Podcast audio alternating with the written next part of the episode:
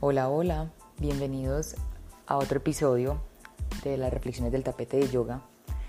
Para los que les gusta la astrología, esta semana iniciamos la temporada de eclipses. Los eclipses son movimientos energéticos muy fuertes que representan como portales por los que ingresan nuevas personas, salen personas también de nuestras vidas, se nos presentan situaciones, eventos que nos alinean con el propósito de nuestra alma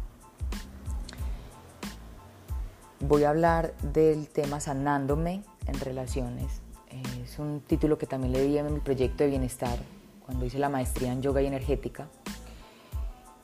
Y creo le puede servir a alguien en, en estos momentos. Pero no sanándome en relaciones en el sentido en que siempre nos vamos hacia nuestra pareja o en el aspecto sentimental Creo que para nadie es un secreto que crecemos y vamos despertando en niveles de conciencia a través de nuestras relaciones, los aprendizajes a través de nuestras relaciones, sean de familia, amigos, trabajo, sentimentales, de pareja. Vengo a hablar un poco desde mi experiencia y los eventos eh, que me ayudaron como a potenciar y desarrollar eh, ciertos dones también me llevaron hacia a estudiar ciertas herramientas que después fui incorporando en mi vida, pero que también en su determinado momento para mí representaron como un arma de doble filo. Eh, realmente fueron dos situaciones, digamos, emocionales bastante fuertes. Una fue hace ya muchos años, en los que estaba también más inmadura. Eh, y no tenía, digamos, las herramientas para atravesar eh, ese evento en mi vida. En su momento cuando lo viví fue más desde el ego, con la creencia de que ser fuerte es caer de pie, pero desde la soberbia, desde yo me las sé todas, next, eh, buscaba siempre escape y me disociaba de la situación con mis amigos, saliendo con amigos de fiesta, conociendo otras personas, yendo de shopping, trabajando muchísimo, entrenando duro en el gimnasio. Realmente es una pasión que inició conmigo, ya va a ser 12 años aproximadamente. Eh, me encanta ejercitarme con peso libre y digamos que eso reafirmaba también muchísimo esa faceta de mujer fuerte con la que crecí desde niña, muchas circunstancias me llevaron a, ser fuerte. Eh, las personas a mi alrededor, familia, amigos, conocidos, me decían, eres una mujer fuerte, fuerte, fuerte, y yo siempre buscaba reafirmar eso ante los demás y ante mí. Eh, y en su momento no me permitís ver ni sentir el aprendizaje que me traía esa situación a mi vida. Eh, la segunda ocasión, que fue digamos, un momento de muerte y transformación psicológica y emocional, un movimiento fuerte. Ya estaba un poco más grande, eh, digamos que tenía ya más herramientas, eh, hacía terapia, mm, hacía sesiones de constelación familiar, curso, de angeología, curso de astrología, energética, yoga, meditación, en fin. Mm, pausarme y sentarme con la situación fue lo que me ayudó a integrar esas herramientas, observar mis emociones, sentir mis emociones, aplicando cada una de esas herramientas aprendidas. Pero sentía tanto, sentía demasiado, como nunca me lo había permitido en mi vida, y quería que eso parara, quería que terminara ya, me preguntaba, pero ¿por qué si yo estoy aplicando todas estas herramientas? ¿Por qué si mi mente es capaz de discernir, es capaz de entender, identificar, clasificar, definir desde el concepto todo lo que estoy sintiendo, todo lo que estoy pasando? ¿Por qué no avanzo? ¿Por qué no salgo de aquí? Sentía como, como que estaba estancada.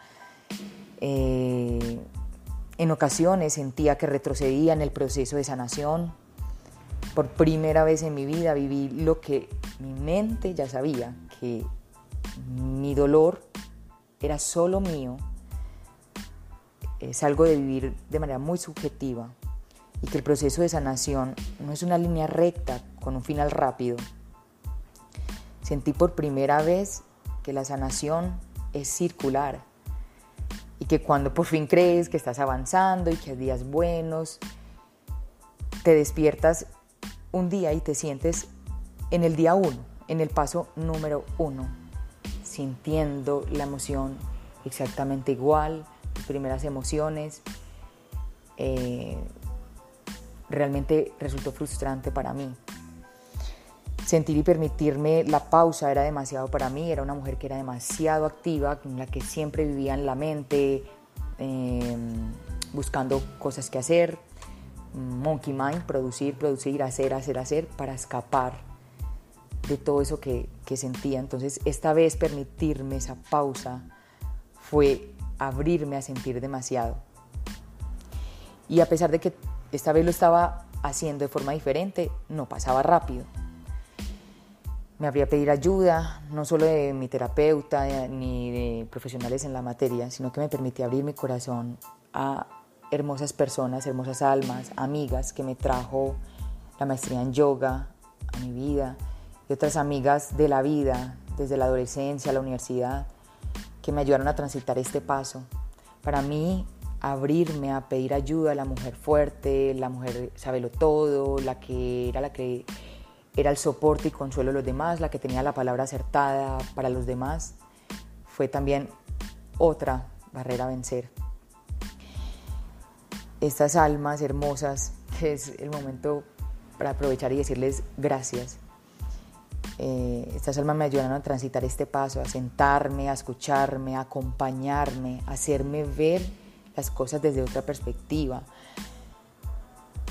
Mm, que lo único que me estaba pidiendo a mí la vida en ese momento era ser fuerte, pero no desde la vieja versión de Melissa, sino fuerte para sentir, fuerte para ser capaz de quedarme conmigo, de pausarme, de digerir la situación de otra manera, de incorporar, o sea, de hacer cuerpo, de, llevarlo a cada una de mis células, todo ese aprendizaje que a través de las herramientas podía ir canalizando y podía permitirme aceptar. Mm, con todo ese proceso entendí que las herramientas, los conceptos, la terapia, todo lo que está en mi mente, si dejo de forzarme y de presionarme y las respuestas vendrán a mí,